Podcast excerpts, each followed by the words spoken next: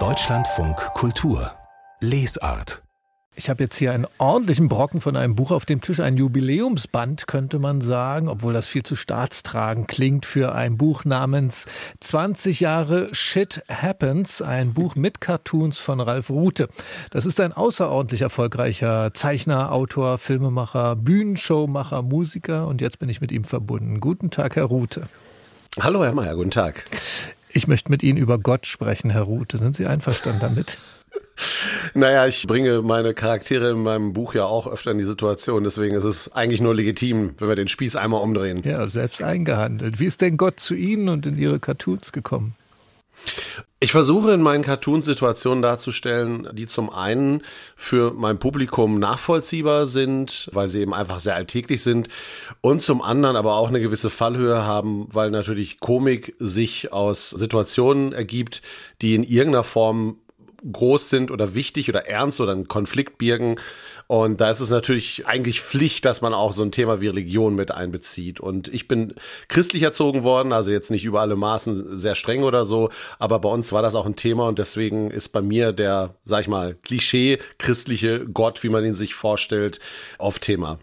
Ja, und apropos Fallhöhe, Gott hat ja auch Probleme. Ne? Der, also entweder zickt die IT rum in seinem Geschäftsbereich oder der, der Sohn hat was zu meckern, Jesus also, oder natürlich die Menschen machen wieder Ärger. Also ihr Generalmotto Shit happens gilt für Gott genauso wie für uns alle, ja?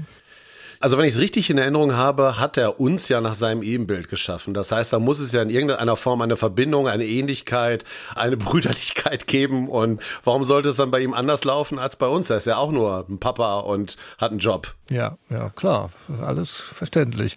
Und besonders ungünstig läuft es für Gott gleich beim ersten Cartoon in ihrem Band. Da sieht man so eine grüne Wiese. Ich beschreibe mal kurz, ja, eine grüne Wiese, ein kleines gelbes UFO hat da eingeschlagen auf der Wiese, also ist offenbar abgestürzt oder sowas. Und dabei hat dieses UFO Gott selbst so halb unter sich begraben. Und davor steht jetzt vor dieser Szenerie eine Fernsehreporterin, die soll offensichtlich berichten von diesem Unglück und die schaut sehr ratlos in die Kamera und fragt sich, wo fange ich an? Das ist ein schön lakonischer Witz, was überhaupt Prinzip bei Ihnen ist, oder? So knapp wie möglich die Sache rüberbringen.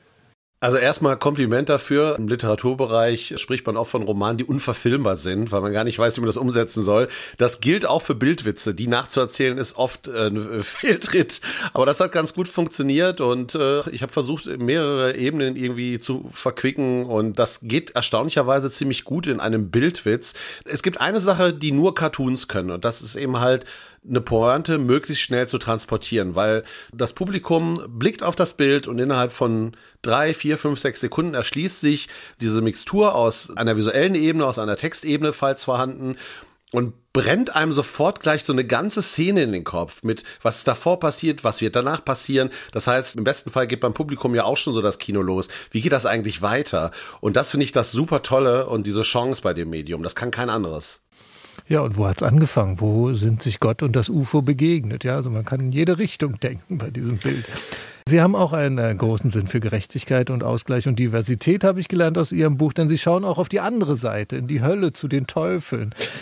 Geht denen äh, auch so viel daneben wie Gott?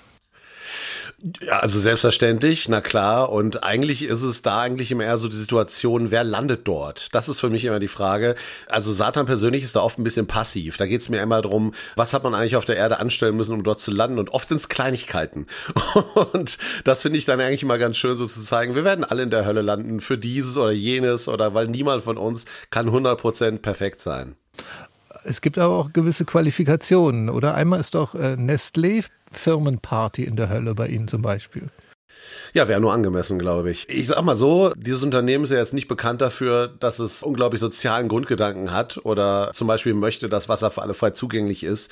Und ich glaube, wenn ein Unternehmen es verdient hätte, mit seiner Besetzung dort zu landen, dann wäre es wahrscheinlich Nestlé, die da dort ihre Firmenfeier erhalten.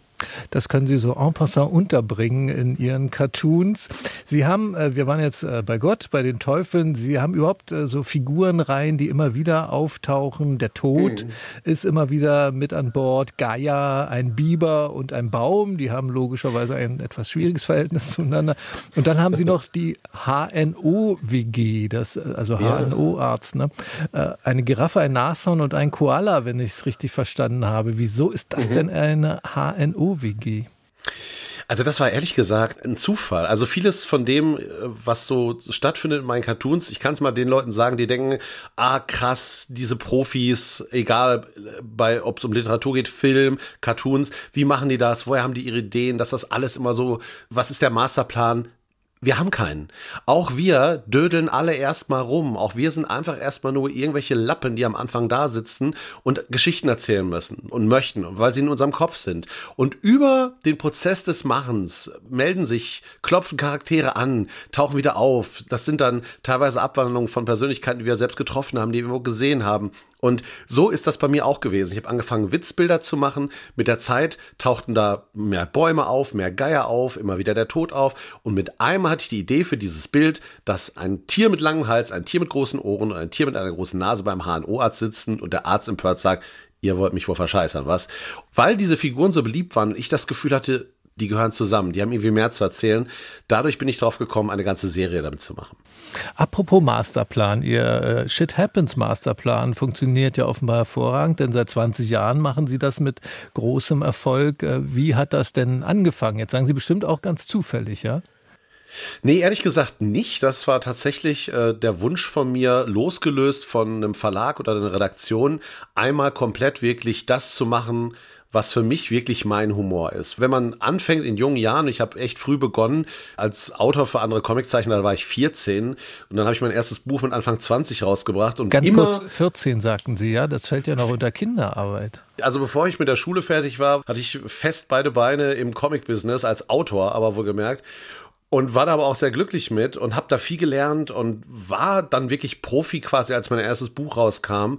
Aber das Ding ist, ich habe immer in Teams gearbeitet. Was toll ist, weil ich auch viel gelernt habe und natürlich von Älteren gelernt habe.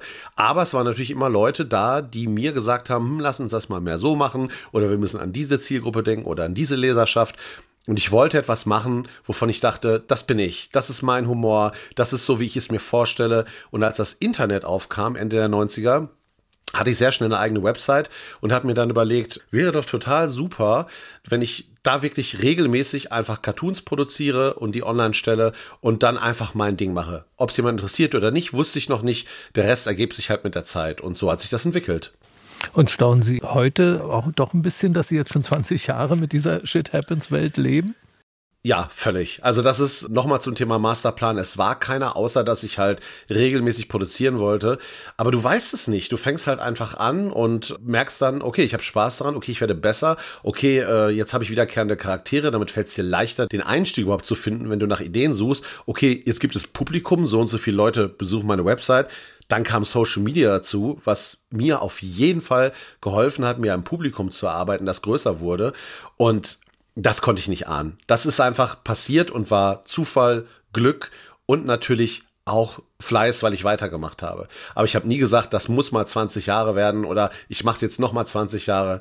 Keine Ahnung, wie es weitergeht. Gibt ja dann auch keine goldene Ehrennadel für Betriebszugehörigkeit in Ihrem Gewerbe. Ne? Ja, ja, höchstens von Satan persönlich, wenn ich dann doch vielleicht mit einem oder anderen Witz daneben lag. Das kann natürlich auch passieren. Würden Sie denn sagen, weil Sie jetzt auch von Ihrem Erfolg gesprochen haben, wenn man dann irgendwann weiß, das gucken sich jetzt äh, viele, viele, viele tausend Menschen an, verändert das dann auch den, die Arbeit selbst? Und ich meine, die Zeiten haben sich ja auch sehr verändert. Also haben sich Ihre Shit Happens Cartoons eigentlich deutlich verändert in diesen 20 Jahren? Äh, deutlich würde ich nicht sagen, aber es gibt Bereiche, also wo ich einfach dazugelernt habe. Dadurch, dass das Publikum immer größer wurde, wurde es mit der Zeit auch diverser. Und es ist einfach ein Unterschied, ob man mit einmal statt irgendwie 70 Prozent Männer, 30 Prozent Frauen, mit einmal 45 Prozent Frauen und 55 Prozent Männer als Publikum hat, was bei mir der Fall ist, Tendenz eher, dass es mehr wird bei dem, bei dem weiblichen Anteil. Dann natürlich auch aus welchem Kulturkreis kommen die Menschen, welchen Hintergrund haben die, sind es Menschen mit Behinderung, ohne Behinderung. Und bei jedem Witz, den ich mache, der äh, diese Themengebiete streift, da kriegt man Feedback. Und ich krieg sehr viel, sehr gutes Feedback, aber es kommt halt auch manchmal Kritik. Und dann kann man ja mal reflektieren und sagen, hm, warum habe ich den Witz gemacht? Was war mein Ziel? Habe ich hier nach oben getreten, nach unten? Macht Sinn, den mal von der anderen Seite zu sehen? Oder stimmt das vielleicht auch einfach, was diese Person da gesagt hat?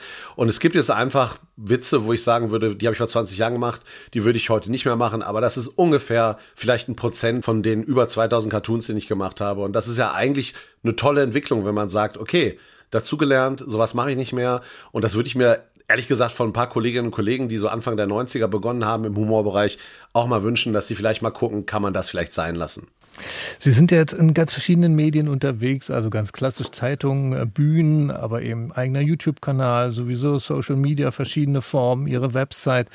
Aber neben äh, den digitalen Medien scheint das Buch ja auch noch eine wichtige Rolle für Sie zu spielen, denn sonst müsste es ja jetzt diesen Prachtband zu 20 Jahren Shit Happens nicht geben, oder? Ja, da viele Grüße an meine Redakteurin Antje. Der haben wir dieses Buch zu verdanken, weil die, ehrlich gesagt, mich immer wieder mit Engelzungen auf mich einredet und sagt, ach, lass uns doch noch ein Buch, weil ich bin tatsächlich ein bisschen raus beim Medium-Buch. Ich habe da sehr viel Freude dran gehabt zu Beginn, auch mindestens die ersten 10, 15 Jahre. Und dann, wenn man, ich glaube, ich habe inzwischen 60 oder 70 Bücher gemacht, das ist dann jetzt nicht mehr was wirklich Neues. Vor allem, wenn man so Themenbände macht mit nur ein Cartoon über Hunde, nur ein Cartoon über Katzen. Ich hab halt zu allem inzwischen viel.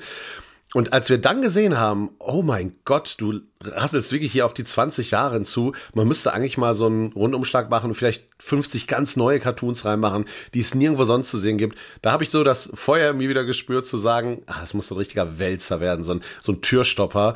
Und das ist es geworden. Ich bin glücklich damit. Ich freue mich über das Feedback von den Leuten, die sich das Buch geholt haben und sagen, es liegt hier, wir gucken immer wieder zusammen rein. Wir haben da endlos viel Spaß mit. Das konsumiert man auch anders als auf einem Tablet oder so. Und das ist super. Wie heißt Ihre Lektorin nochmal? Vollständig? Antje Haubner, Antje Haubner. Frau Haubner, auch von meiner Frau Seite Haubner. herzlichen Dank dafür, dass Sie Ralf Rute zu diesem Buch gedrängt haben. 20 Jahre Shit Happens. Zart, zarter Zwang. Im Lappmann Verlag erschienen, 350 Seiten. 30 Euro ist der Preis. Vielen Dank für das Gespräch, Herr Rute. Ja, danke für die Zeit.